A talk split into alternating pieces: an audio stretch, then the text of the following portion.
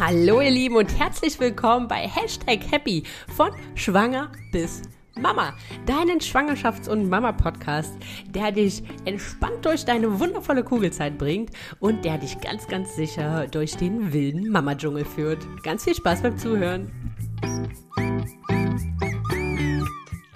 Hallo, liebe Juli und herzlich willkommen hier mal wieder bei Hashtag Happy. Wow, hallo liebe Sandra. Freue ich mich, dass ich wieder dabei sein darf.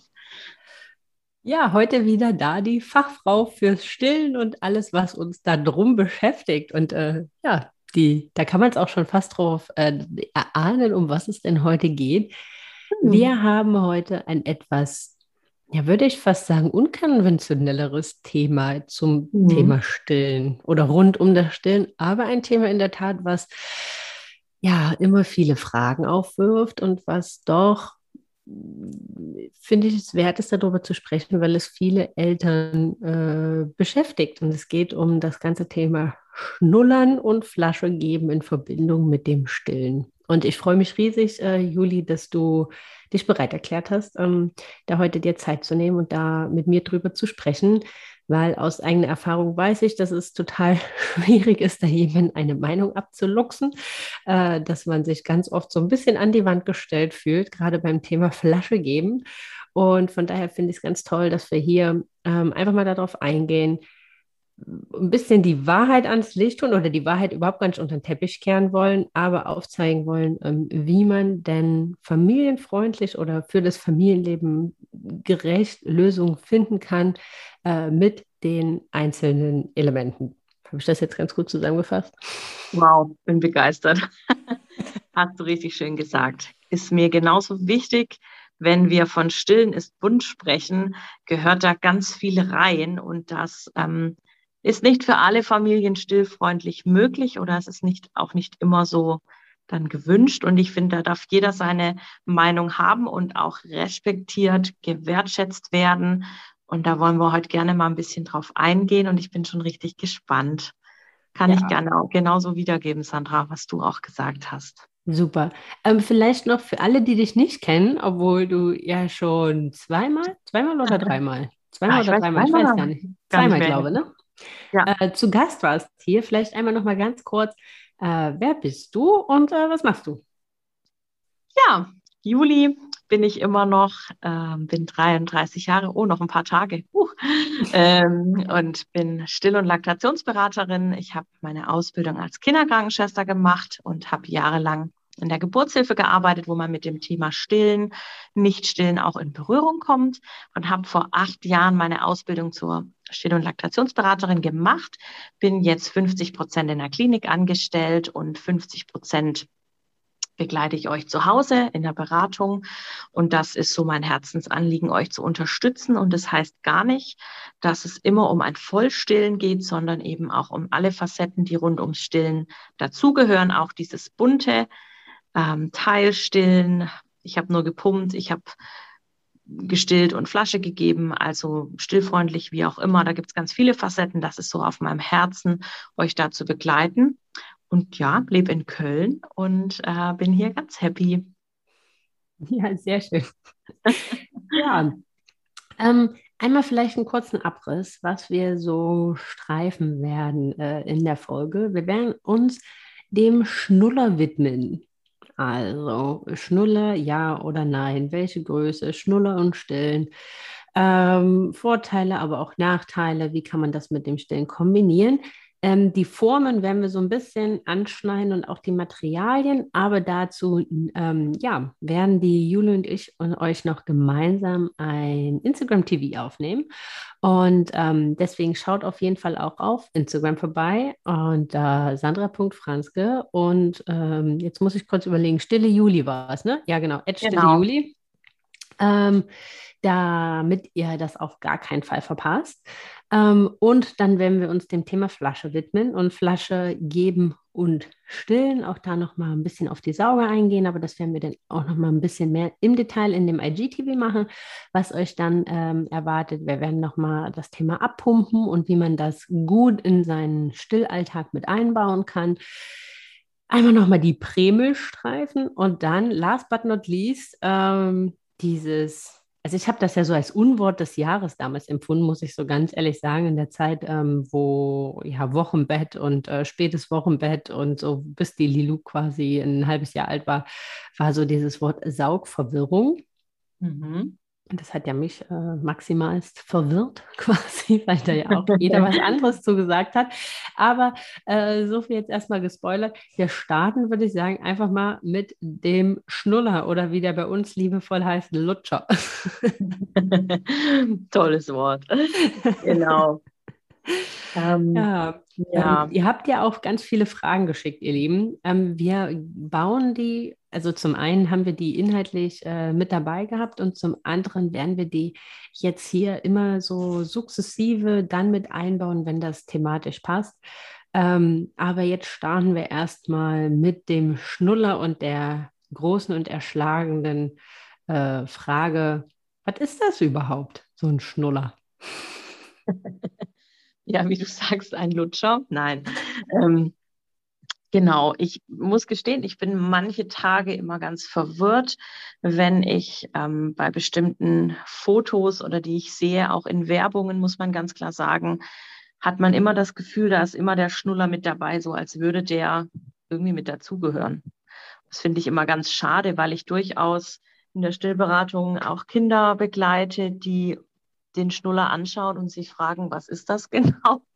Was soll ich damit tun? Und ich finde, das ist gar kein Standardwerkzeug, was jeder braucht. Und ähm, in der Stillberatung möchte ich nochmal ganz klar hervorheben, verfolgen wir ja oder erhalten, halten wir uns ja an den WHO-Kodex und der sagt uns ganz klar, dass wir darüber nichts vermarkten. Also wir werden euch jetzt hier keine Marken nennen oder irgendwelche Sachen empfehlen. Das dürfte ich zum Beispiel gar nicht tun. Ne? Da würde ich äh, gegen diesen diesen Kodex verstoßen. Das ist mir ganz wichtig, aber trotzdem sollt ihr ehrlich und fair Infos bekommen, dass ihr euch einfach daran auch hangeln könnt. Ne? Das ist mir ganz wichtig. Und ähm, ja, der Schnuller ist, glaube ich, für manche von euch ein sehr wichtiges, wie sage ich das jetzt, Werkzeug. Ne? Und das ist auch definitiv nichts, was ich euch verbiete oder was verboten ist. Ne? Ich finde immer einen Schnuller, um euch vielleicht einen Merksatz mit an die Hand zu geben.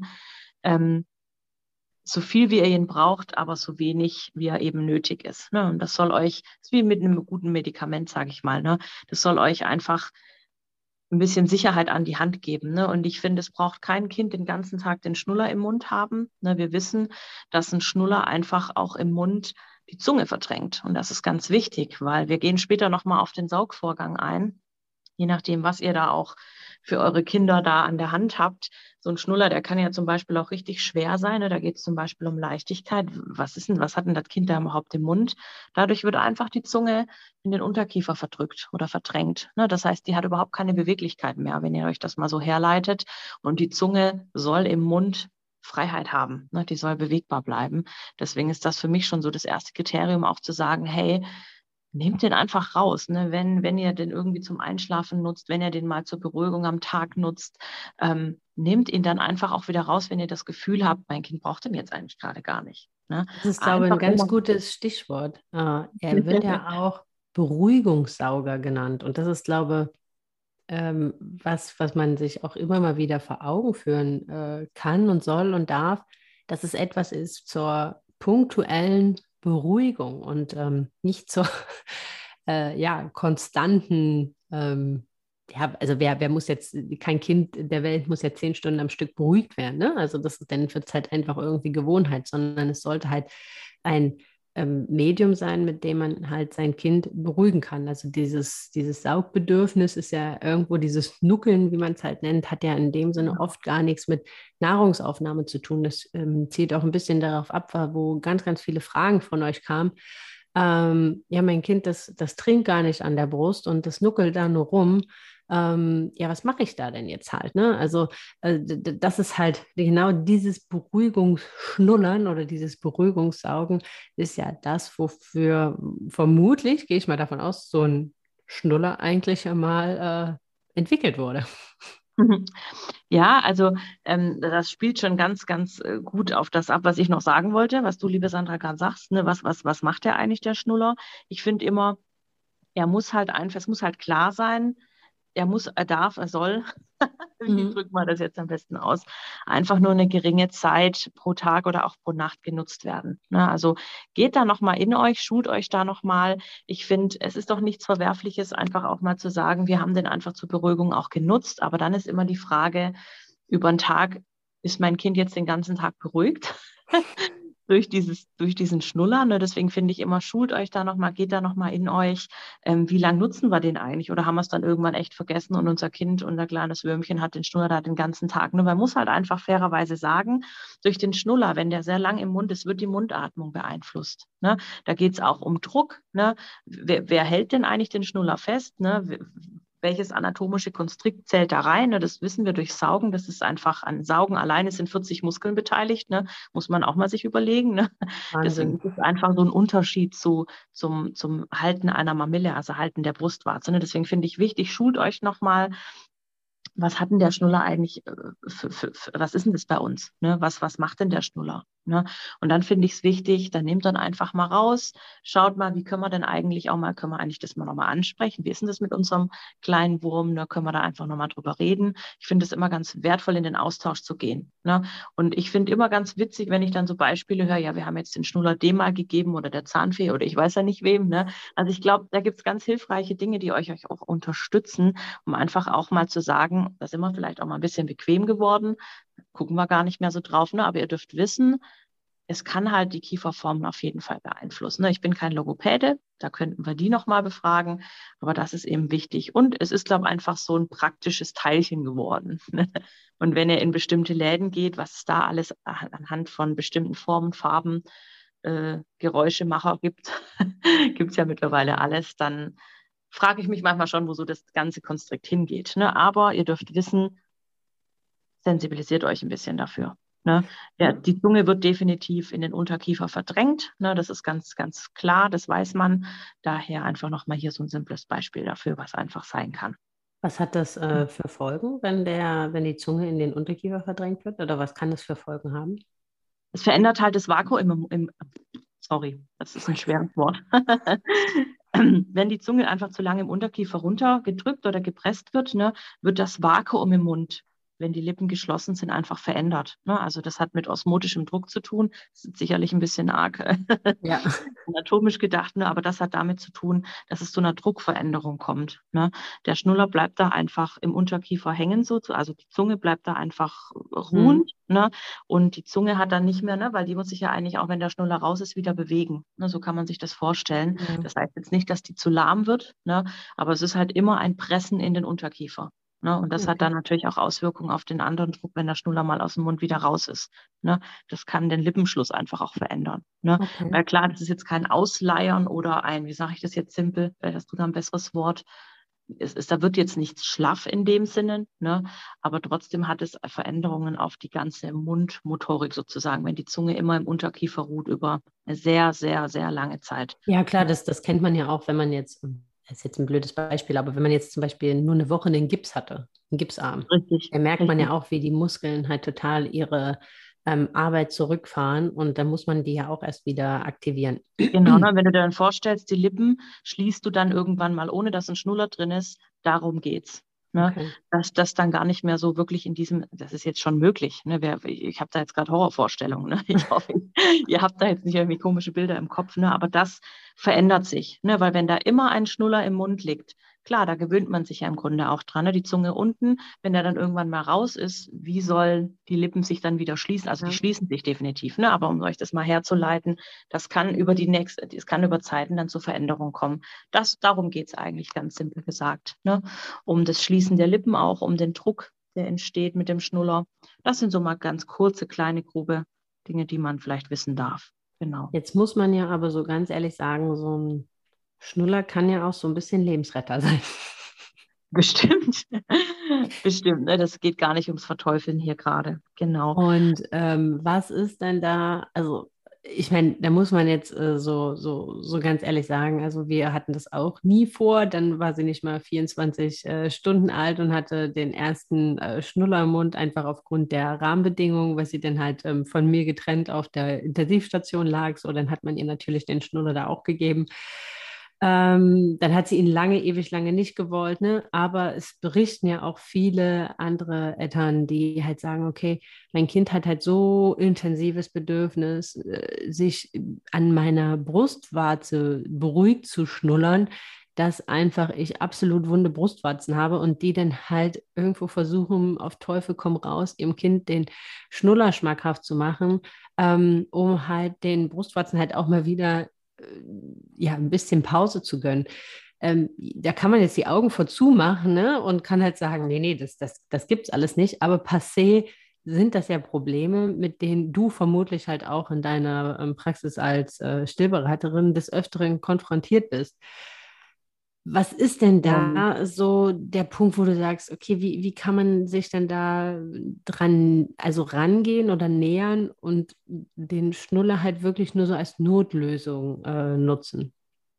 Ja, ich, ich möchte euch einfach nochmal wieder sagen, ähm, ich kann euch jetzt da keine Empfehlung oder irgendwas abgeben dazu, aber wenn ihr einen sinnvollen und ähm, wie sage ich jetzt jetzt, Ressourcen, ja, nach euren Ressourcen in eurer Familie schaut und dann einfach wisst, ich kann abends nicht ähm, im Clusterfeeding versumpfen. Ne? Ich kann, ich habe diese Zeit einfach nicht halbstündlich hier zu sitzen. Wir haben noch andere Dinge auch und da müssen wir gegebenenfalls in irgendeiner Weise überbrücken. Wir müssen gucken, wie wir alle auch gut zur Ruhe kommen.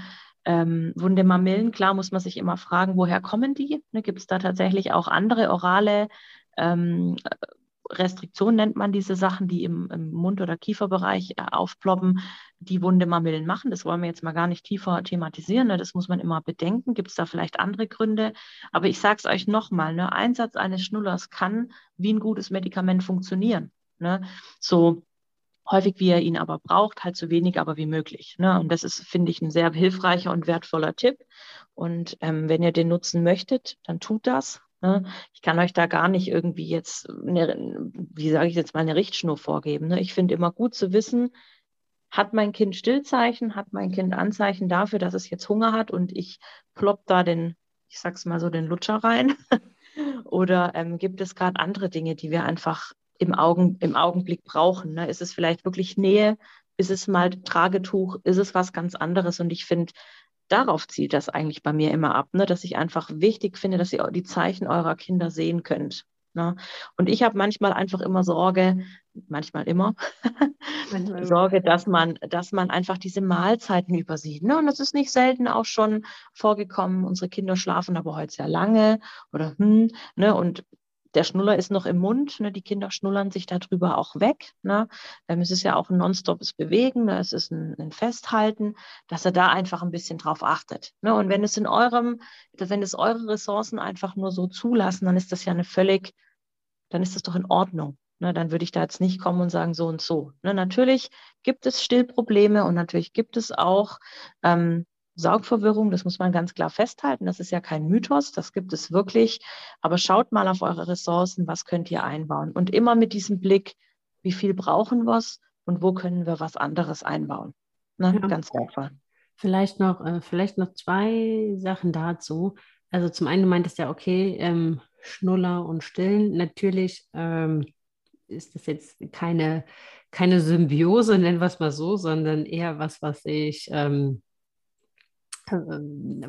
ja, was sich nicht so gut verträgt. Mhm. Ähm, wann ist denn der optimale Zeitpunkt, sofern es den gibt, ähm, wo man sagt, ab dem Moment kann man den Schnuller halt mitgeben. Also das mhm. ist, ja, ich glaube, da ja, brauchen wir jetzt eigentlich. Meinst, ja, genau. Also man sagt ja ganz simpel, es ist wirklich simpel, stillen, wenn wir von stillen sprechen, kann nur an der Brust erlernt werden in dem Sinn. Ne? Macht sicherlich Sinn, macht ja. Sinn, Punkt. es ist ein Üben, wie wenn ihr mit eurem Tanzpartner tanzen lernt. Ne? Das ist auch schwierig, wenn ihr da fünf Tanzpartner durchprobiert.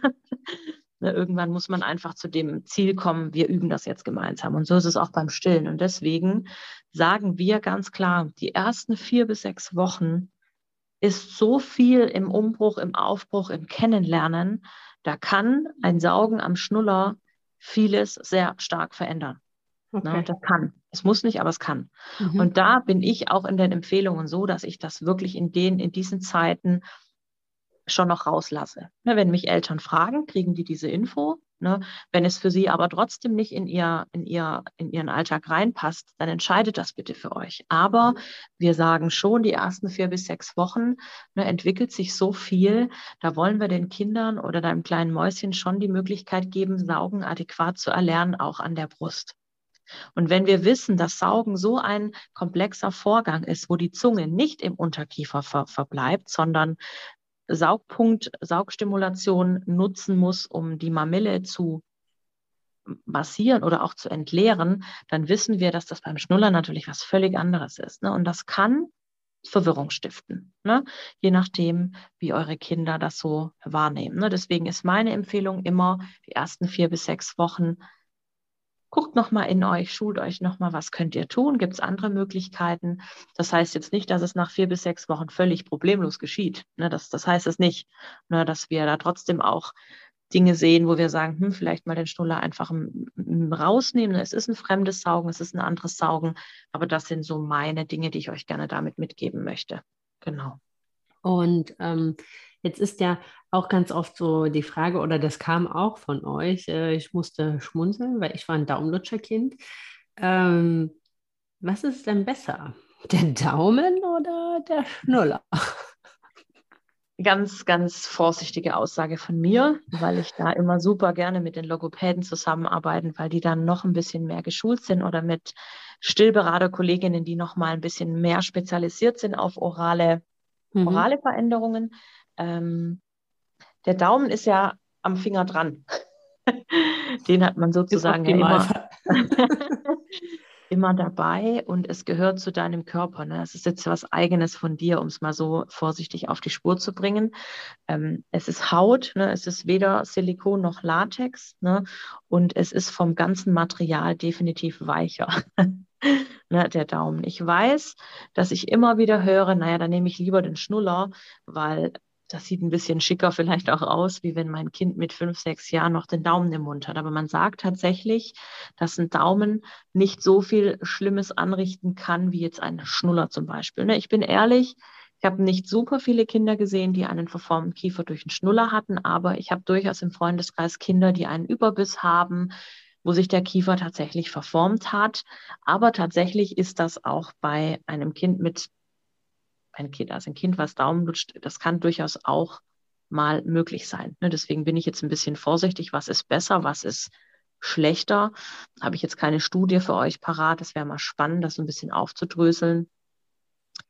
Ich weiß es ehrlich gesagt nicht so ganz genau, ne, was jetzt für euch besser passt oder besser ist. Ähm, das müsste man sicherlich nochmal, das wäre richtig spannend, jetzt eine Logopädin zu fragen. Ja, ähm, auf, auf, jeden Fall kann man ja vielleicht auch nochmal, äh, auf jeden Fall nochmal kontaktieren äh, zu diesem Thema ähm, und vielleicht auch eine Kieferorthopädin. Ähm, oh, sehr spannend.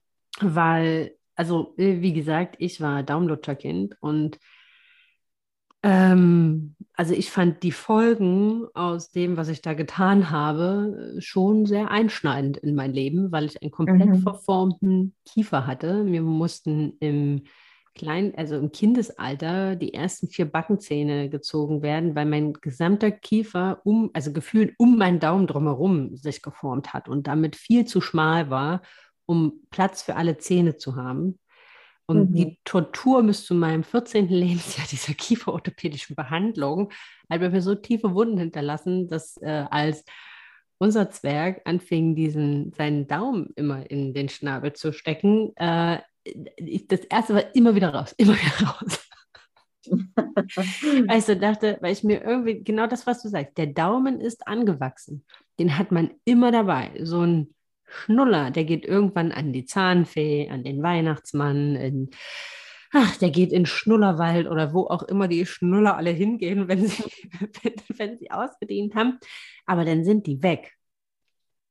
Ja. So, ein, so ein, der Daumen, der hängt an einem dran. Und den loszuwerden, ist halt, also nur, einfach nur jetzt überhaupt gar nicht, welche Auswirkungen das hat, ähm, auch auf die Sprachentwicklung und so. Ne? Da möchte ich mich jetzt überhaupt gar nicht, möchte ich gar nichts zu sagen, weil da, das genau. entzieht sich meiner Kenntnis. Aber rein nur die Tatsache, dass halt, also ich glaube, das Abgewöhnen eines externen Mediums ist leichter als einem, was an einem Körper dran, am eigenen Körper angewachsen ist. Und äh, von daher, ähm, ja, vielleicht meine persönliche Meinung, dann lieber punktuell den Schnuller als den Daumen.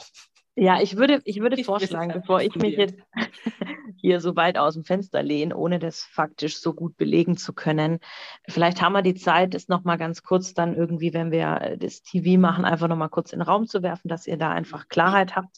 Da würde ich mich jetzt einfach nochmal schlau machen, weil ich das sehr wertvoll finde, dass ich euch da adäquate Antworten gebe. Ne? Ich, wie gesagt, ich weiß durch die Stillberatung, dass es beides gibt, dass beides für den Kiefer nicht die optimalste Form ist ne? weil wir einfach einen, weil es was anderes ist. Ne? Das Saugen verändert sich tatsächlich. Mhm. Deswegen ähm, lasst uns da ruhig nochmal tiefer ins Thema gehen, wenn ich mich da nochmal informiert habe. Super, weil ich euch dann nehmen wir das einfach nochmal mit. Nicht, nichts Falsches da weitergeben. Das kann euch einfach nur verwirren, das möchte ich nicht. Genau. Jetzt wird ja ganz, ganz viel ähm, geworben mit kiefergerechten Schnullern und mhm. der eine ist flach, der andere ist rund, der nächste ist ganz platt, der nächste hat unten eine Auskerbung und ist oben ganz flach und so weiter. Also genau die Form ähm, zeigen wir euch ja nochmal in dem IGTV, aber vielleicht einfach mal ähm, so mhm. ganz grob jetzt, was ja. ist denn, wenn ein Schnuller ähm, die von euch empfohlene Form wenn man ja, das so sagen darf. So, pass auf. Spannend. Jetzt, pass auf, okay, jetzt muss ich weiter ja, aufholen. Ähm, ich möchte euch zwei Sachen weitergeben und möchte euch sagen, A, den kiefergerechtesten Schnuller wird es nicht geben. Ne, ich glaube, da wären wir in der Entwicklung sehr weit. Den, den gibt es nicht. Und das möchte man einfach mal festhalten, weil ich das auch immer wieder höre. Und es ist tatsächlich so, dass viele Firmen mit diesem einen Schnuller werben. Ne, es gibt ganz große Firmen, ich ernenne sie jetzt hier nicht, ähm, die meinen dann, sie hätten jetzt den besten Schnuller erfunden und machen da ganz, ganz, ganz arg aggressiv Werbung. Und es stimmt einfach tatsächlich nicht. Ne? Das müssen wir festhalten. Und ich habe euch jetzt schon ein paar Mal mitgenommen in das Thema, wo ist die Zunge? Wo liegt mhm. die Zunge? Mit einem Schnuller ist es einfach klar, die Zunge verweilt im Unterkiefer. Wir haben über den Druck schon gesprochen und so weiter. Daher könnt ihr euch vielleicht herleiten, wenn ihr einen Schnuller habt, gerade ganz modern diese riesen Dinger mit diesen Kirschen vorne, ne, weil das soll angeblich brustähnlich, mamillenähnlich sein, brustwarzenähnlich sein. Vergesst das mal bitte ganz schnell. Und oft geht es auch darum, ach schau mal, es gibt einen neuen Schnuller auf dem Markt, der hat jetzt dieses schöne braune, graue Design vergesst es einfach, weil ein Schnuller muss weder schön aussehen, der muss weder ein schönes Design haben. Es geht um, wie liegt der auf der Zunge meines Kindes? Ne? Was macht er im Kiefer, im Mundraum? Hm. Und im Grunde ist es die Zunge dafür da. Und die Zunge ist eines unserer wertvollsten Organe, das wir haben. Die muss so viel steuern. Ne? Das kann man, das müssten wir fast noch einen eigenen Podcast über Thema Zunge machen, was die alles kann. Und wenn die Zunge in ihrer Beweglichkeit eingeschränkt wird, weil die einen Betonklotz im Mund hat, auf Deutsch gesagt, dann könnt ihr euch vorstellen, dass da ganz viele Funktionen Speichelfluss anregen, Mundraum äh, befeuchten, nicht tun kann. Deswegen klar, ich denke, das sag, sag ich, kommt schon raus, indem ich das jetzt nochmal sage, diese großen Schnuller, die 10 Kilo wiegen, gibt jetzt gerade aktuell ein ganz toller auf dem Markt, der wiegt wirklich 16 Gramm. Ich habe die mal verglichen und da fällt einem nichts mehr zu ein. Wenn man es dann mal im Vergleich sieht, einen ganz einfachen und einfach einer einem höher, hö angeblich höherwertigen Design, das ist verrückt, wie schwer diese Dinger sind. Und das mhm. müssen eure Kinder alles mit den Lippen festhalten können. Ne? Und mhm. das ist wirklich krass, was die da leisten müssen. Ne? Das kann schon irgendwann so einer, das kann dann alles schon mal ein bisschen träger werden. Ne? Deswegen, es geht um eine Leichtigkeit leicht sein. Ne, das ist mal das erste Stichwort, falls ihr auch irgendwann sagt, ich möchte es mal bei unserem, unserer großen Suchmaschine eingeben. Erstes Stichwort leicht. Ne, dann geht es darum, ich finde das cool, ähm, sage ich meinen Frauen immer, gebt ein paar Stichworte an, dann findet ihr schon den richtigen. Ähm, es geht darum auch, ein Schnuller ist kein therapeutisches äh, Werkzeug. Ne? Der muss nicht irgendwie ein Loch in der Mitte haben, wo man dann mit dem Finger durchführt. Ne? Gibt es jetzt auch ganz neu, ne, dass man da irgendwie durchschauen kann, dass man da irgendwie was reinschmieren kann. Fragt mich nicht. Ne? Das ist nicht die Aufgabe eines Schnullers. Ne? Ähm, klar kann das damit beruhigen, aber das ist nicht die Aufgabe. Ne? Wenn ihr Medikamente verabreicht, ähm, sollten die nicht irgendwie auf einen Schnuller und dann über ein paar Minuten da eingerieben werden. Ne? Da gibt es mhm. andere Möglichkeiten. Also nicht zur therapeutischen Missbrauchung, wenn ihr das irgendwo lest, damit könnt ihr das und das machen. Moment, nee. Das hat mit dem Schnullern ehrlich gesagt erstmal nichts zu tun. Wichtig ist auch dieser Schaft, den ihr in der Mitte habt. Ne? Also wenn wir die Schnullerplatte haben, mhm. ne?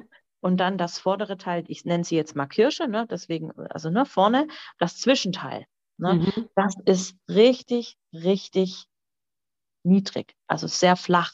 Ne? Es gibt auch Schnuller, die haben das die ganze Zeit langgezogen und rund, komplett dick. Mhm. Darum geht's nicht. Rund. Ne?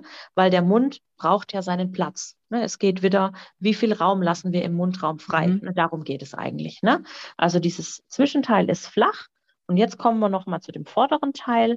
Das soll so in der Form queroval. Könnt ihr euch vielleicht vorstellen. Ne? Also es ist nicht rund, es ist querlänglich gezogen, queroval. Ne? Mhm. Könnt ihr euch auch wieder vorstellen, so wenig äh, Platz einnehmen wie möglich. Ja. Ne? Und wenn ihr dann noch die Möglichkeit habt zu schauen, was ist denn das für Material? Da bevorzugen, bevorzugen wir, also in dem, was wir euch rausgeben wollen, Latex, weil okay. es beweglicher ist. Ne? Okay. Man kann es viel, viel besser formen. Es ist nicht steif. Und das ist für Kinder in ihrer oralen Phase, wo die vieles kennenlernen, sehr wichtig. Ich weiß, dass ein Latexschnuller zu finden ein bisschen schwieriger ist. Das muss man einfach sagen, ne, weil die meisten aus Silikon bestehen. Aber wenn euch das wichtig ist, dann gebt ihr diese vier Begriffe leicht, niedriger Schaft, Latex, ähm, nicht mitwachsen von mir aus noch, ne, gebt er das mal ein. Da findet ihr ganz viele Möglichkeiten. Ne? Einfach mal zu schauen, was gibt es denn da. Ne? Und auch wichtig.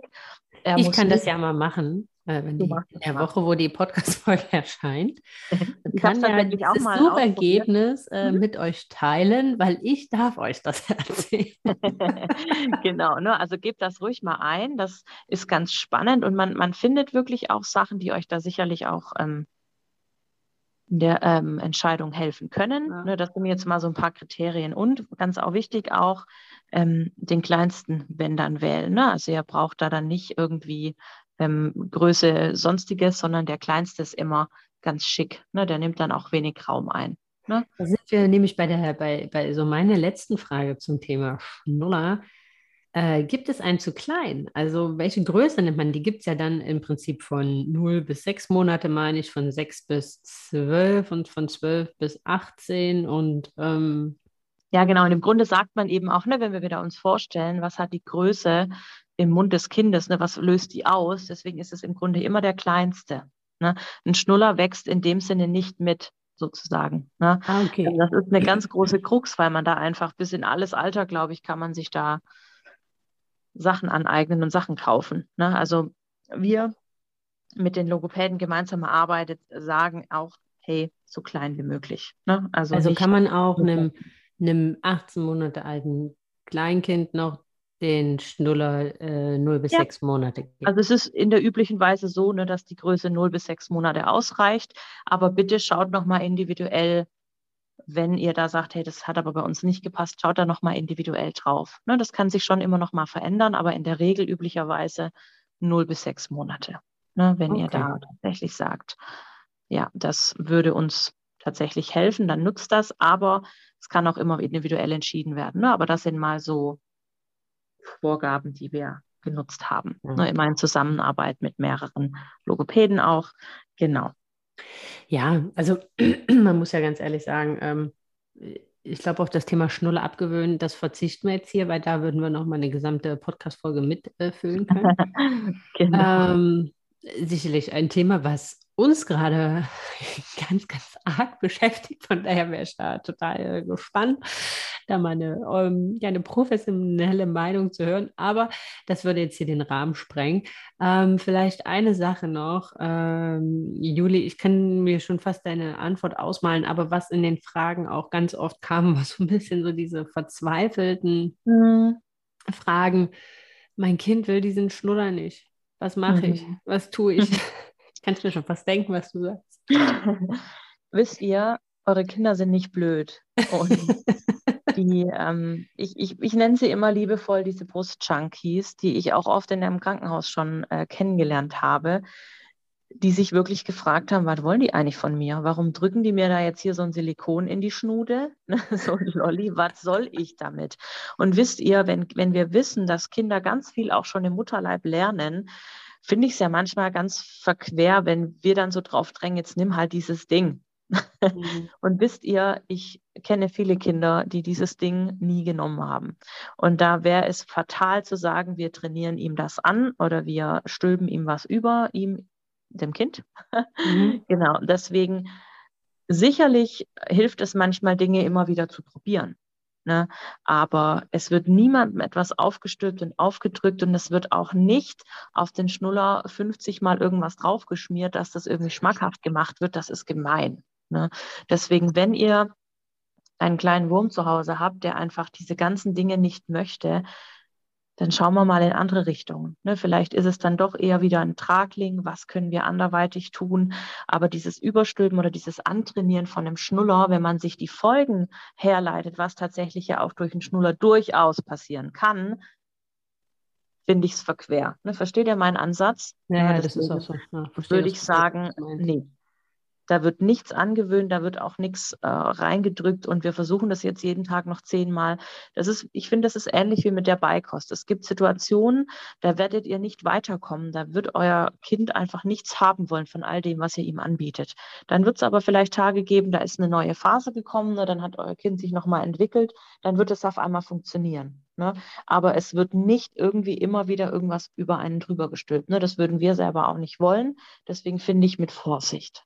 Ne? Mhm. Wenn es jetzt gerade nicht euer Thema ist, kann es irgendwann vielleicht euer Thema werden, kann euch in eurem Alltag unterstützen. Wenn es aber nie der Fall ist, dann ist das so. Ne? Wie gesagt, nicht selten vorgekommen. Mein Kind möchte von mir nicht die Flasche haben, es möchte andere Wege und Mittel. Ja, dann ist es was anderes. Ne? Deswegen, wie gesagt, wenn versuchen, aber nicht ständig das Thema wieder hervorholen. Ne? Ich glaube, das wäre auch für dich als Mama nicht gut.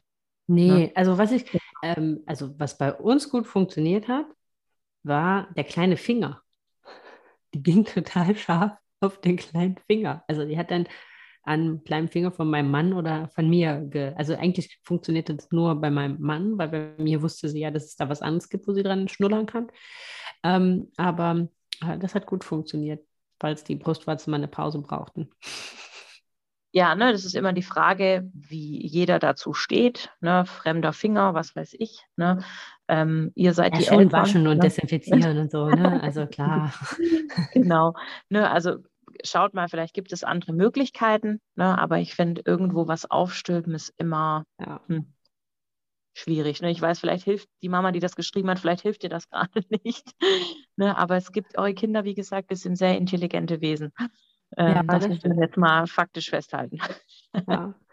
Ähm, jetzt wird man ja wahrscheinlich viele Sachen, über die wir jetzt gesprochen haben, auch auf die Flasche übertragen können. Also jetzt mhm. äh, gibt es ja die verschiedensten Möglichkeiten, warum man eine Flasche mit hinzuzieht. Es kann äh, zum einen sein, weil man zufüttern muss und das halt über ähm, Zufüttervarianten ohne Flasche irgendwie da nicht mehr die Kraft, nicht mehr die Nerven, äh, was auch immer dafür halt nicht hatte, weil es unterwegs einfacher ist.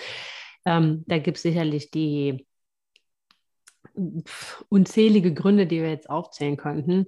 Ähm, dann gibt es aber natürlich auch noch die, ja, die Gründe, dass vielleicht die Mama auch eingespannt ist ähm, auch schon im frühen Kindesalter, also keine Ahnung, ab drei, fünf, sechs Monaten, also in dem Alter, wo das Kind noch gestillt wird und vielleicht auch mal abends nicht da ist oder tagsüber nicht da ist und so halt eine andere Bezugsperson natürlich auch die Möglichkeit haben muss, das Kind ähm, mit Nahrung zu versorgen.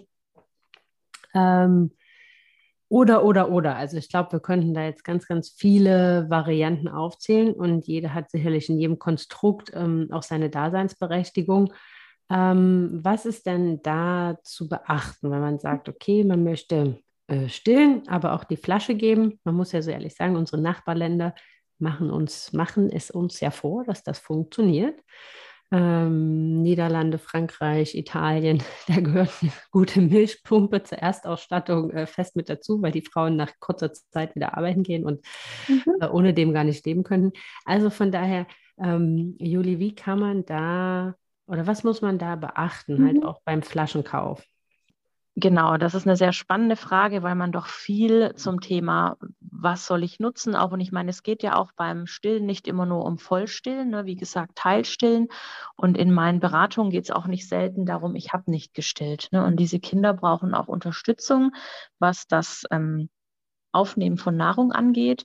Und was mir nochmal wichtig ist, euch zu sagen, auch beim Flasche geben geht es um Saugen.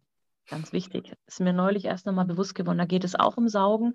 Da geht es gar nicht so sehr um Füttern, sondern um Saugen. Und deswegen wollen wir das natürlich auch so anatomisch wie möglich gestalten, sage ich mal. Und da geht es auch wieder darum, wie ist denn dieser Sauger aufgebaut? Ne, und da geht es auch viel um das Lutschteil, ne, so nennt man das. Ne, mhm. Das braucht auch wieder Platz im, also das soll nicht den kompletten Mundraum einnehmen. Ne? Deswegen sollte das auch wieder flacher sein. Ne? Also wir brauchen jetzt nicht diesen riesen bunten Bollen da auf der Flasche, raumsparend und auch wieder diese querovale Form. Also der muss weder gebogen sein, ne?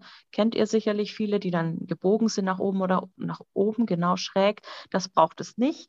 Es soll schon einem, Nippel ähnlich kommen, ne? so eine nippelähnliche Form ne? und eben dann auch ähm, wieder vom Material her eher ein weiches Material. Nur ist, man soll den schon bewegen können. Ne? Das ist eben auch wichtig.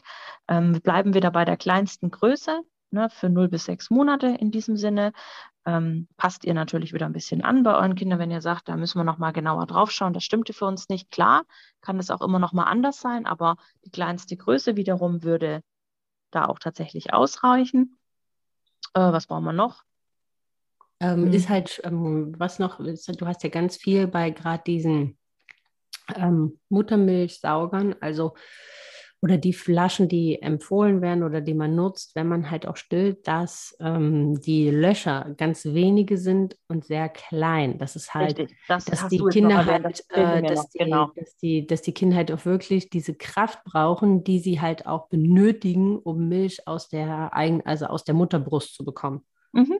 Genau, das haben wir noch. Also ne, ein kleines Loch, flexibles Material. Da kommt dann wieder das Latex ins Spiel.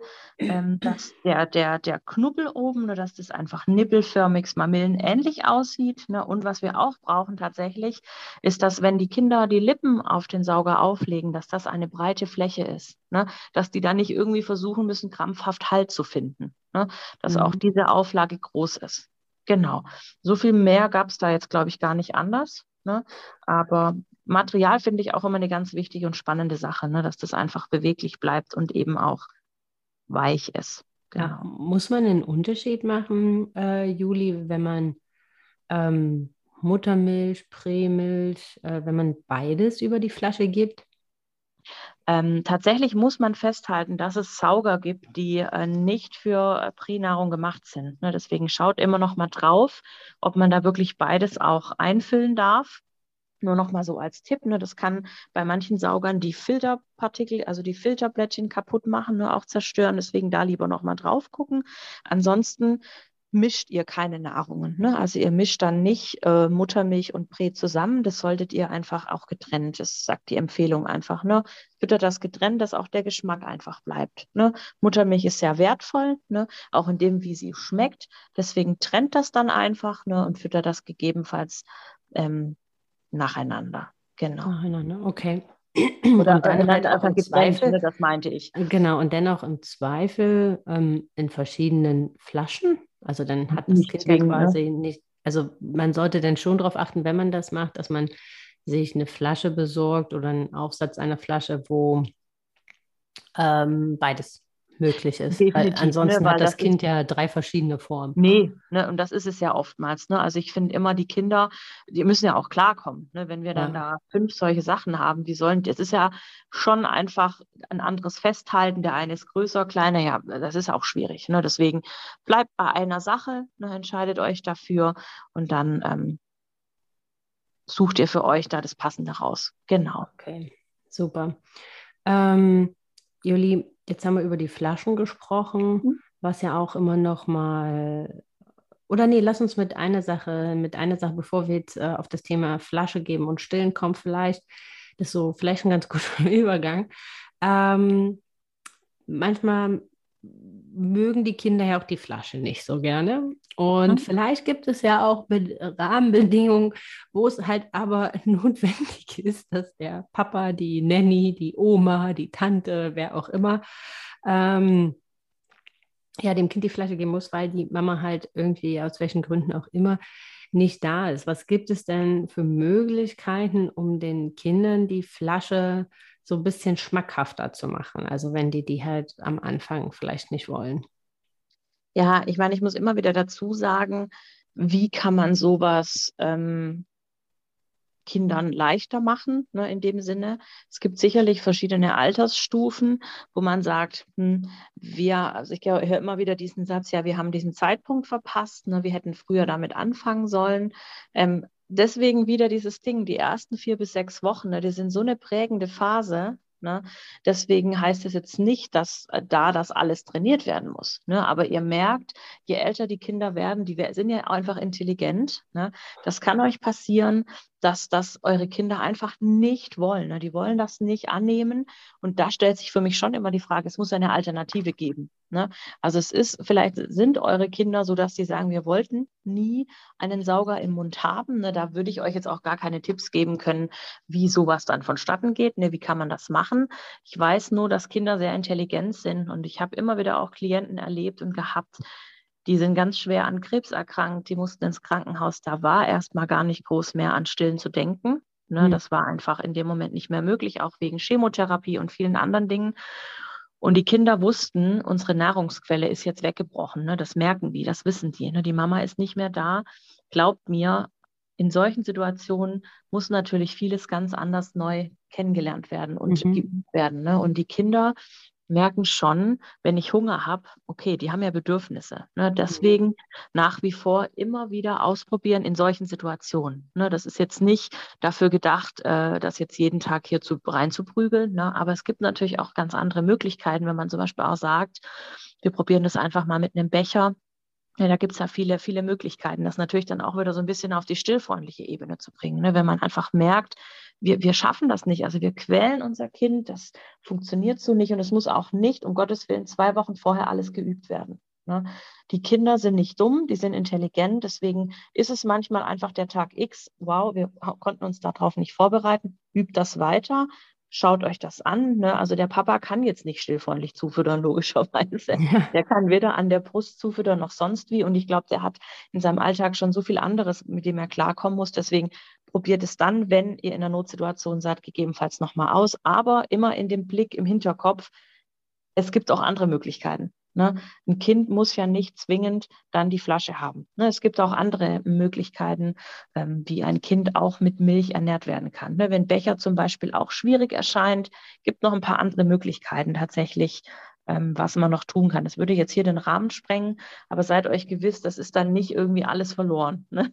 Ich höre das immer wieder, weil man sich so auf Flasche konzentriert. Ne? Das ist dann aber nicht nur das einzige, die einzige Möglichkeit. Ne? Aber glaubt mir, in bestimmten Notsituationen ist vieles ganz anders. Die Kinder merken das.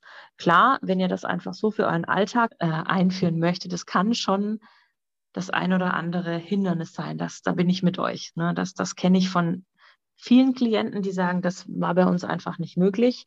Und dann sind die tatsächlich auch auf andere Hilfsmittel gekommen, ne? auf mal einen Becher oder andere Dinge. Ne? Aber da kann ich euch ganz schwer Tipps geben, wie ihr da jetzt weiterkommt oder was ihr noch tun könnt. Ne? Weil ich glaube, Kinder, jedes Kind ist individuell und nicht für alle ist eben Sauger oder Schnuller das Hilfsmittel schlechthin. Ne? Genau, so. das sind halt sehr individuelle Probleme. Also genau. Also, Moment, also, wenn ihr das Problem habt und das jetzt hört, weil da halt auch ein paar Fragen kamen, dann ähm, in den Show Notes und auch in der Folgenbeschreibung, ähm, wie gesagt, da ist auch nochmal der Kontakt von der Juli und auf Instagram at äh, Stille Juli äh, findet ihr sie auch. Also dann schreibt sie da gerne an ähm, für eine individuelle Beratung. Das ist ja manchmal auch einfach ein Austausch. Ähm, und dann findet man da gemeinsam einen Weg. Aber das würde jetzt hier im Rahmen einer Podcast-Folge einfach auch aufgrund der Individualität einfach den Rahmen sprengen. Genau, und das ist gut, was die Sandra gerade sagt, weil wisst ihr, manchmal finde ich oder sehr häufig finde ich, dass man nochmal ganz genau hören muss, was sind denn gerade unsere Bedürfnisse? Ne? Ist es wirklich das Einfachste, jetzt Schnuller und Flasche mit einzuführen oder haben wir gerade was ganz anderes? Ne? Und das ist, glaube ich, für eine individuelle Beratung super hilfreich, das nochmal so ein bisschen aufzudröseln. Ne? Ja, manchen kann das wirklich helfen, bei manchen hat es nicht geholfen, es war nicht der Punkt. Deswegen scheut euch dann nicht, meldet euch dann nochmal, dann kann man nochmal ganz individuell reingucken. Was ist es eigentlich gerade für ein Bedürfnis? Geht es wirklich darum, dass uns Schnuller und Flasche weiterhilft oder ist es was völlig anderes? Ne? Eure Kinder einfach auch nochmal zu hören. Ne? Genau, das würde ich euch gerne auch in dem Kontext noch so weitergeben. Genau. Ähm, Juli, wenn man jetzt ähm, die Flasche gibt und äh, abpumpen, weil da kamen auch äh, nochmal mhm. Fragen dazu. Wie macht man denn, wie geht man denn mit dem Abpumpen so stillfreundlich wie möglich um? Also da kam oft die Frage nach dem Zeitpunkt. Jetzt ist auch schon ein paar Tage her, aber ich kann mich daran erinnern, dass ich ähm, das Thema für mich auch oft hatte, dass ich äh, mir nicht ganz sicher war, wann ich das denn am Ende am besten mit einbaue. Ja, was ganz wichtig ist zu unterscheiden ist, hat das Pumpen das Ziel, die Milchmenge zu fördern, mehr Milch zu produzieren oder hat das Pumpen das Ziel, ich gehe abends mal zwei, dreimal weg, ich habe halt abends immer feste Termine, ich möchte dass eine andere Bezugsperson, gegebenenfalls der Papa, wie auch immer, welches Familienkonstrukt ihr lebt, die Oma gegebenenfalls noch einfach Milch zur Verfügung hat. Ne? Das ist ein ganz wertvoller Punkt und das ist wichtig zu wissen, weil nur mal hin und wieder einfach Milchprodukt, Milchproduktion ankurbeln, wenn man sagt, ich möchte dann abends was haben, braucht natürlich nicht ein halbes Jahr Vorlauf. wenn du aber sagst, wir pumpen einfach generell, weil wir wenig Milch haben, verschiedene andere Gründe da sind, dann ist es natürlich schon hilfreich, das so häufig wie möglich zu tun, so wie es in euren Familienalltag reinpasst. Ne? Und das ist natürlich immer hilfreich, ähm, wenn du teilstillst, das Kind erstmal an der Brust ähm, an der Brust erstmal anzulegen, ne? logischerweise. Ne? Das mhm. ist immer wichtig. Erst ist das Kind dran, wenn du dann sagst, wir haben eine gewisse Zeit gestillt und die Mahlzeit ist beendet, dass man dann einfach in die Nachproduktion geht, nochmal nachpumpt. Ne? Wenn du natürlich sagst, ich stille gar nicht erst an der Brust sozusagen, ich lege gar nicht an, sondern ich pumpe nur, es wird mit der Flasche gegebenenfalls verabreicht. Ne? Ich denke, das ist euer, da wollen wir wahrscheinlich hingehen, dass man dann sagt, dann pump so oft du kannst. Ne? Diese acht bis zehn Mal kann das sicherlich hilfreich sein am Tag, wenn das geschafft werden kann. Ne? Das ist wirklich nur eine grobe Richtschnur jetzt, ne? weil jeder hat da ein anderes Kontingent, was er leisten kann. Ja. Dann eben verabreichen, ne? also mit der, mit Flasche, wenn du es stillfreundlich machst, super Idee, ne? geht natürlich auch. Ähm, ich dachte jetzt eher dahingehend, ne? mit der Flasche dann, dann ist das eben natürlich möglich. Ne? Die Frage ist halt nur, welches, welches Programm fahren wir gerade? Ne? Ist okay, es wirklich ja. stille Bund? Ne? Ich, ich pumpe nur, ich stille und pumpe. Dann ist es immer hilfreich, Kind erstmal an der Brust zu haben, ne? Kind zu saugen zu lassen, zu stillen, dann nachzupumpen ich gehe nur abends weg, ich brauche da mal ein bisschen Milch, ne, dann macht es sicherlich Sinn, über den Tag ein bisschen zu sammeln. Wichtig ist immer, erst Kind wird gestillt. In dem Sinne. Ne? Okay. Und dann gehen wir nochmal in die Produktion. Es gibt aber auch immer wieder diese Fälle, wo wir Mama, wo Mamis mir sagen, boah, ich habe jetzt gedacht, ich gehe um sechs weg, ich setze mich mal um vier kurz hin, ich pumpe mal eben. Das kann ganz schön in die Hose gehen. Ne? Weil ähm, es kann gegebenenfalls sein, ja, wo, ne, warum soll ich jetzt nochmal eben 100 Milliliter abpumpen? Ne? Da kann es gut sein, wenn du das planen kannst oder ihr seid auf einer Hochzeit.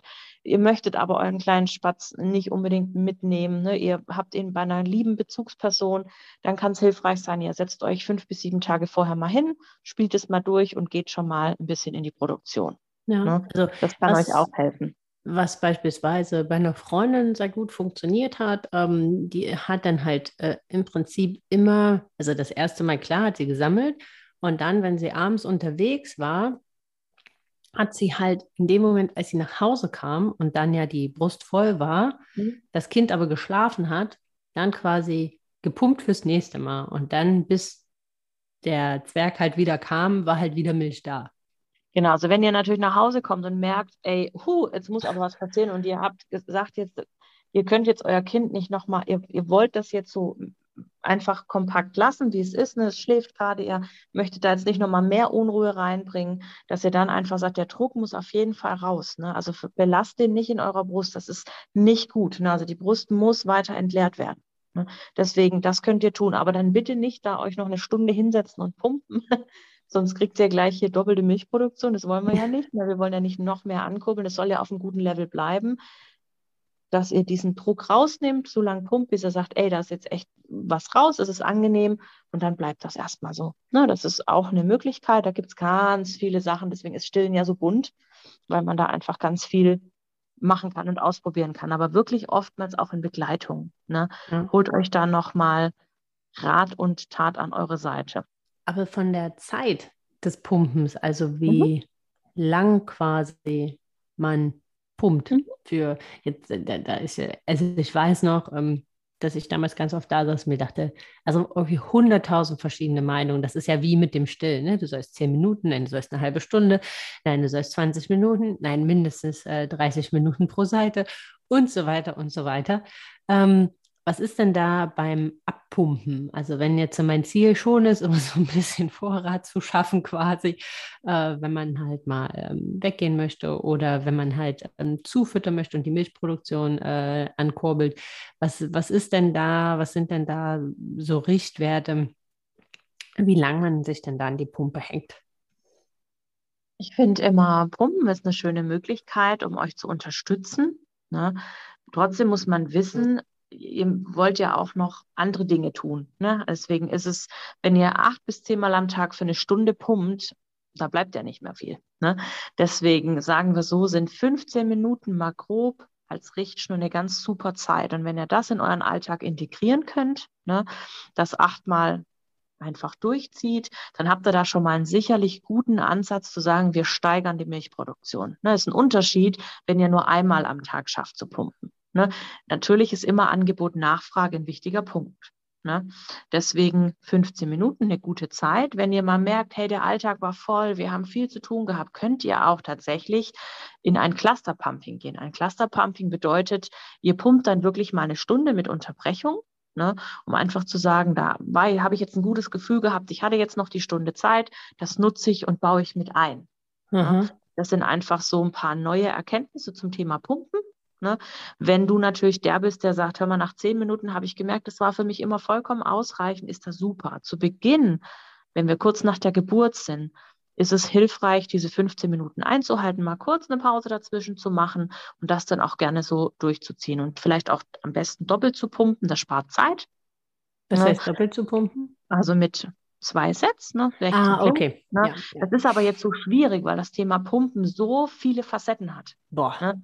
Gegebenenfalls ist da eine Pumpe, die hat nur diesen einen Schenkel. Mir reicht es aber, wenn ich die eine Seite entleere, weil ich bin nur abends mal kurz weg. Oh, wir haben aber Zwillinge, Drillinge, Vierlinge, wie auch immer. Ich muss ordentlich in die Produktion gehen. Da macht dann aber auch wieder von der Pumpe her manches einen Unterschied. Ne? Deswegen ist es so schwierig, ja. da jetzt den Punkt zu finden. Ne? Aber 15 Minuten mal gegebenenfalls für den Tag sind super. Ne?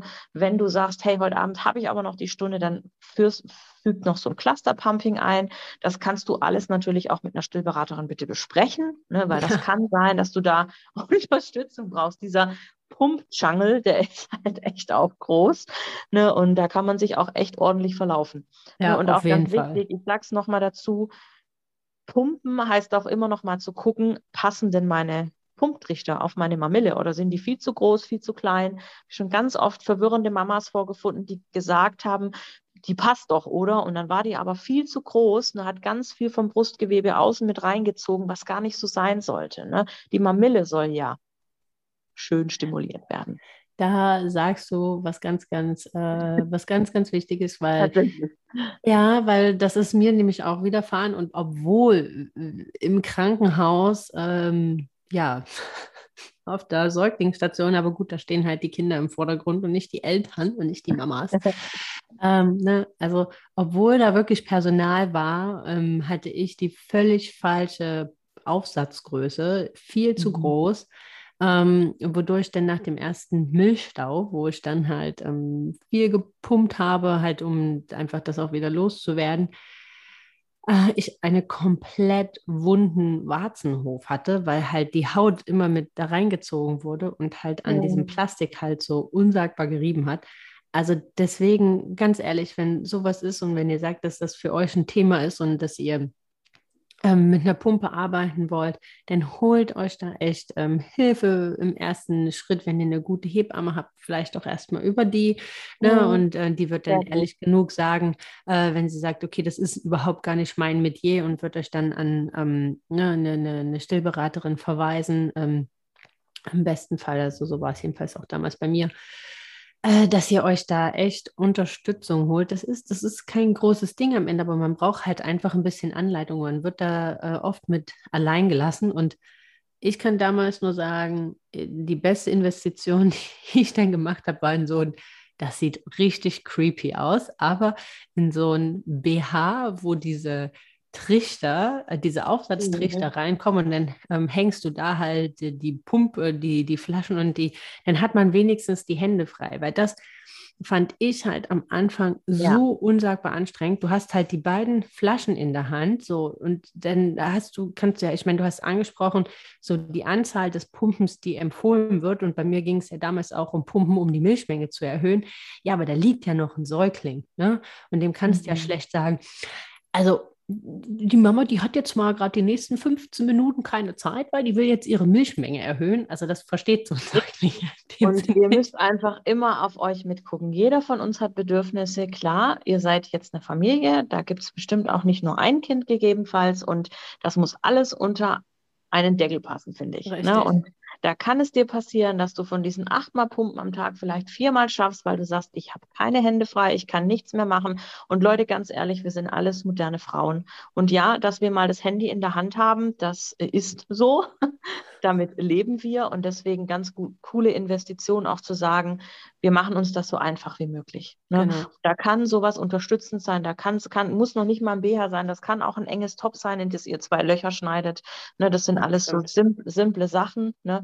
Deswegen aber wirklich schaut auf euch und gönnt euch gegebenenfalls nochmal eine Beratung mit eurer Hebamme, nochmal jemand, der zu euch nach Hause kommt und euch nochmal hilft, das alles in euren Alltag zu packen. Ja. Und glaubt mir, da gibt es Hilfestellung. Und ja. Stress ist der größte Killer für eure Milchbildung.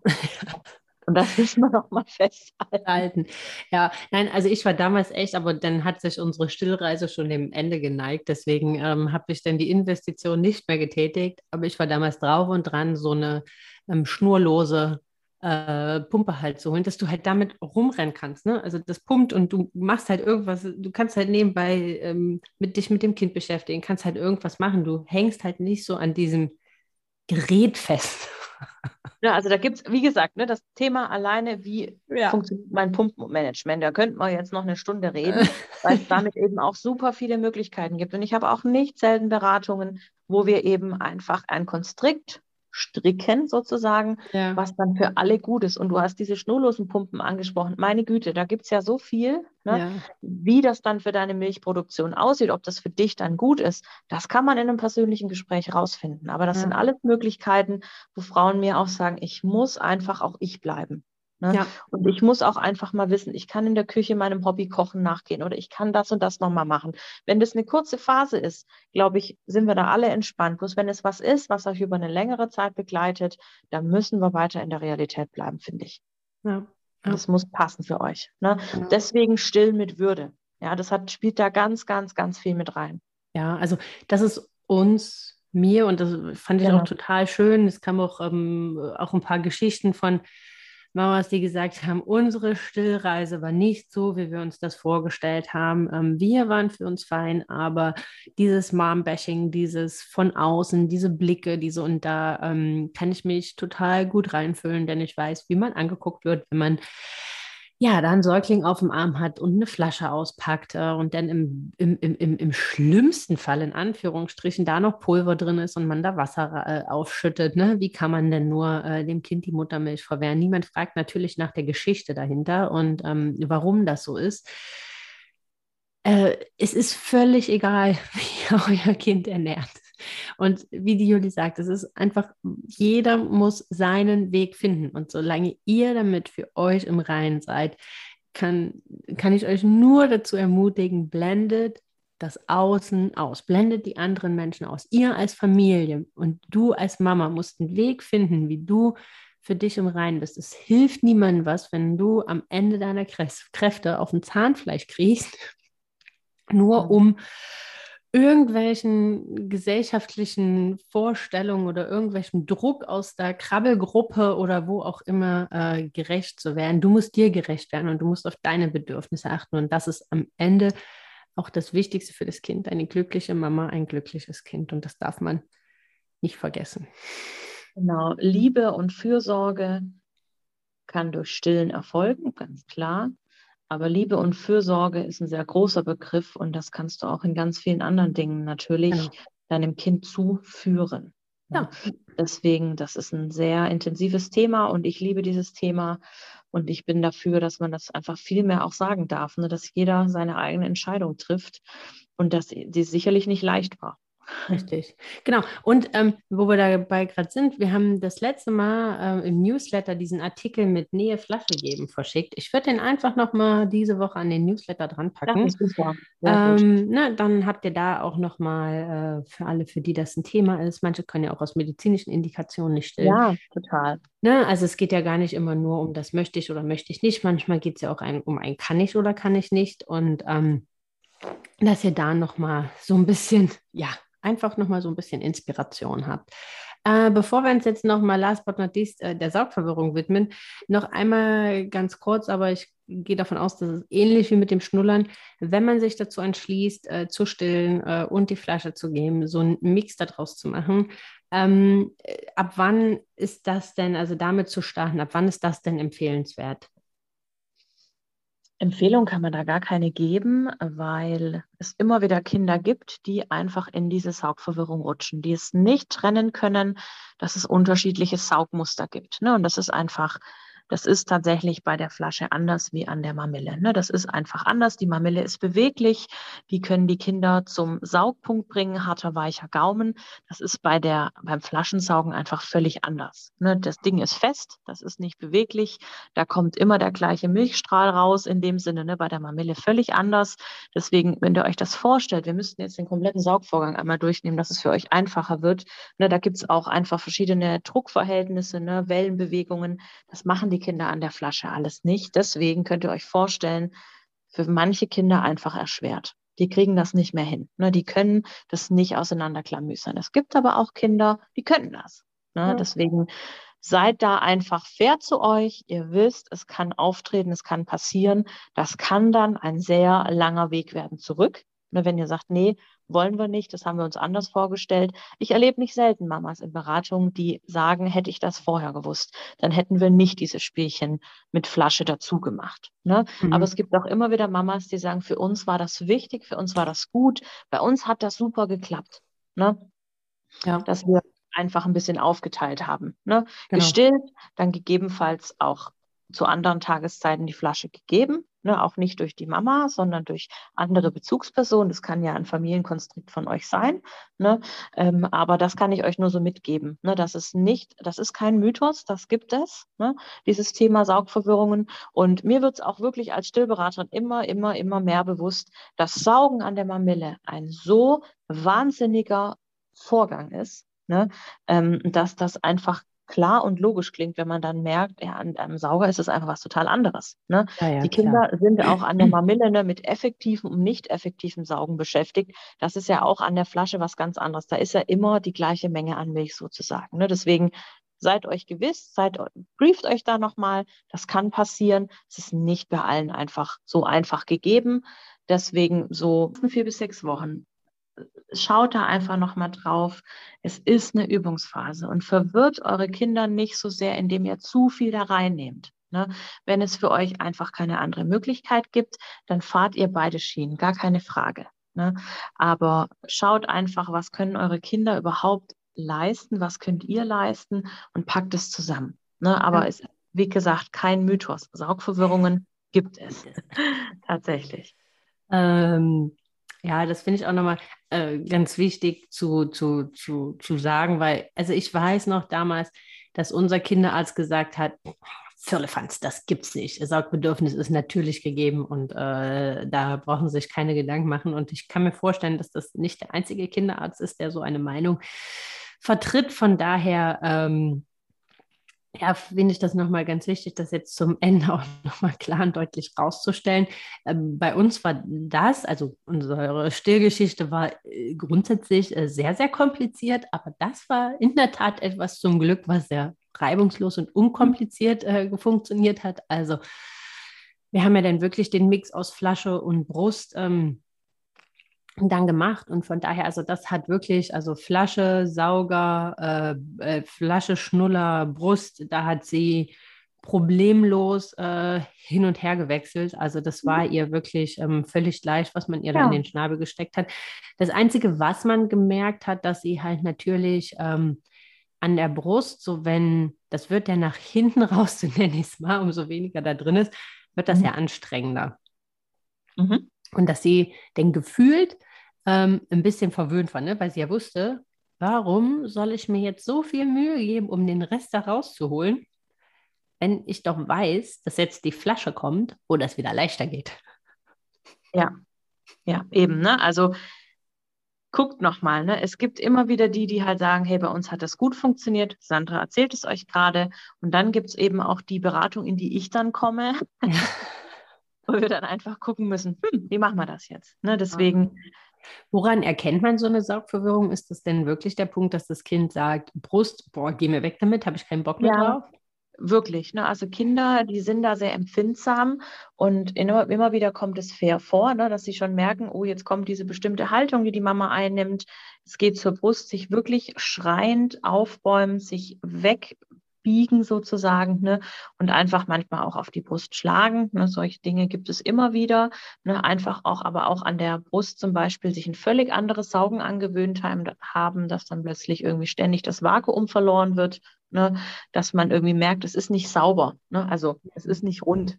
Ne? Ja. Solche Dinge, ne? da kommt dann gegebenenfalls noch kurz mal ein Schnalzen dazu, solche Anzeichen. Also es wird euch sehr schnell auffallen, weil ihr merkt, es ist anders wie es sonst gewesen ist. Ne? Ja. Und ich habe auch immer wieder Mamas, die sagen, ja, die trinkt da wie an der Flasche. Ne? Also das gibt es. Ne? Ja, ja. Das habe ich im Freundeskreis jetzt auch relativ viele äh, Beispiele. Also deswegen, ne, das, das muss jetzt keine Versicherung sein, dass das nicht funktioniert, aber es ist auch keine Versicherung, dass es funktioniert. Ich glaube, das ist ganz genau. wichtig an der genau. Stelle herauszustellen. Und was ich auch ganz viel ähm, kam, mich hat auch eine Nachricht erreicht, also war gerade dieses Thema, ne, man hat Flasche gegeben im Krankenhaus und ähm, irgendwann wollte das Kind die Brust nicht mehr haben, jetzt gibt man halt nur noch Flasche, okay, man ist fein damit. Was kann ich denn beim nächsten Kind besser machen? Also zum ersten Mal, man macht nichts besser. Man macht es das nächste Mal anders, weil ihr habt in jeder Sekunde, in der ihr gehandelt habt, im besten Wissen und Gewissen und im besten Sinne eures Kindes gehandelt. Und auch beim nächsten Kind kann das wieder völlig anders aussehen. Also nur weil Kind 1 in dem Fall eine Saugverwirrung hatte, muss das bei Kind 2, 3, 4 nicht genauso sein. Mhm, eben, ne? Also bitte entscheidet in jeder eurer Stillgeschichte, in jeder eurer Stillsituation nochmal neu. Ne? Ganz wichtig und wertvoll. Ja. Ja, Juli. Und dann sind wir auch in Anführungsstrichen schon am Ende am Ende. genau. Ach, Mensch, schön. Ah, vielen, vielen, vielen lieben Dank. Es ist immer wieder unsagbar aufschlussreich und ähm, ich habe ein bisschen Angst, muss ich ganz ehrlich sagen, vor unserer äh, Schnullerform und äh, Flaschenform-Session, dass ich da sitze und mir denke, oh mein Gott, was habe ich getan? Ähm, aber auch da werde ich mir immer wieder vor Augen rufen, ich wusste es in dem Moment nicht besser. Und weißt du, das ist doch das Schönste einfach nochmal. Du musst es dir so sehen, jetzt kriege ich nochmal ein bisschen Wissen dazu. Genau. Und dann kannst du besser weitergeben, anders weitergeben. Und ähm, das finde ich doch wertvoll. Ne? Und deswegen machen wir das ja. Deswegen wollen wir Stillberater auch aufklären, weil wir wissen, da gibt es ja ein Sortiment, das ist ja der absolute Wahnsinn. Das ist es irre und das ist halt bei eigentlich ja fast allen Sachen für Kinder, wo dir suggeriert wird, es ist das Beste, das Optimalste, das Ultimative, das, das was du für dein Kind und für die Entwicklung ähm, unbedingt brauchst. Und dann unterhältst du dich mit Medizinern, dann unterhältst du dich mit Orthopäden, mit Osteopathen, mit äh, ja, Fachleuten, die sagen, völliger Scheiß. Eben. Ja, aber das ist halt einfach, es ist, ne, das ist äh, leider Gottes die, die Industrie und man muss ja auch, und da möchte ich auch allen Eltern irgendwie diesen Druck nehmen. Man kann ja auch nicht, und das man kann ja auch nicht alles, also wenn man jetzt jedes Utensil, mit dem man sein Kind in Berührung bringt, erstmal eine eigene Studie dazu macht. Also wann, wann soll man noch schlafen? Schlaf ist was sehr Wertvolles. Genau. Ne? Also das ist halt das Problem, man kann ja nicht alles overengineeren und erstmal über alles noch eigene Studien machen und dann fragt fünf verschiedene Experten, du bekommst fünf verschiedene Antworten. Also deswegen finde ich das äh, unsagbar toll, was wir hier machen, Juli, dass wir es halt wirklich versuchen, kurz, knapp, ähm, leicht verständlich, leicht konsumierbar für jedes Elternteil einfach auf die Ohren beim Spazierengehen oder wo auch immer, beim Kochen, beim Saubermachen, ähm, das halt mitnehmen kann und ja. dann halt ja einfach in, eine Inspiration gibt. Und das ist halt auch was, was ich immer noch mal mitgeben möchte, seht das hier als Buffet. Nehmt euch mit, was für euch, was für eure Richtig. Situation passt, äh, was für eure Gegebenheiten passt. Ähm, nehmt das vielleicht auch nochmal mit in eine andere Stillberatung oder was auch immer. Ne? Oder seht es einfach auch so ein bisschen als Inspirationsquelle, als Buffet und nimmt für euch mit, was für euch wertvoll ist. Ähm, genau und, äh, so. Vertraut auch auf, euren, auf euer gesundes Bauchgefühl. In mir, in meiner Stillberatung kommt immer wieder, dass ich sage, ich kann euch aus meiner Empfehlung, ich kann euch Empfehlungen aussprechen, das, was ich mit euch erlebe, kann euch Tipps und Hilfestellung geben. Wenn ich aber diese Beratung verlasse, bitte schaut nochmal, was passt für euch. Ne? Ja. Ich versuche euch immer ganz gut schon individuell einzupacken, so, ne? Aber es gibt immer wieder Situationen, wo ihr sagen werdet, das passt für uns nicht. Und das ist wichtig. Ja. ja. dass ihr auch da eurem Bauchgefühl folgt. Und da bin ich gar nicht, gar nicht böse drüber. Das ist wichtig, dass ihr das macht. Und da bin ich auch dankbar, wenn ihr das rückmeldet. Ne? So kann eine gute Beratung einfach aussehen. Genau. Und das ist ein schönes Schlusswort, Juli. Ja, schön. Okay, ihr Lieben, dann ähm, hoffe ich, euch hat es geholfen. Wenn ihr Fragen habt, wie immer, dann meldet euch am besten und am einfachsten über Instagram, entweder direkt an die Juli, stille Juli oder ähm, an mich, Sandra.franzke. Ähm, ich verlinke das alles nochmal in den äh, Shownotes für den leichteren Weg quasi. Und ansonsten äh, freuen wir euch, euch nochmal äh, mehr Input über die IGTVs ähm, geben zu können. Genau, und ansonsten wünsche ich euch noch eine ganz, ganz tolle Woche und freut euch auf die nächste Folge. Ihr Lieben, macht's gut. Tschüss. tschüss.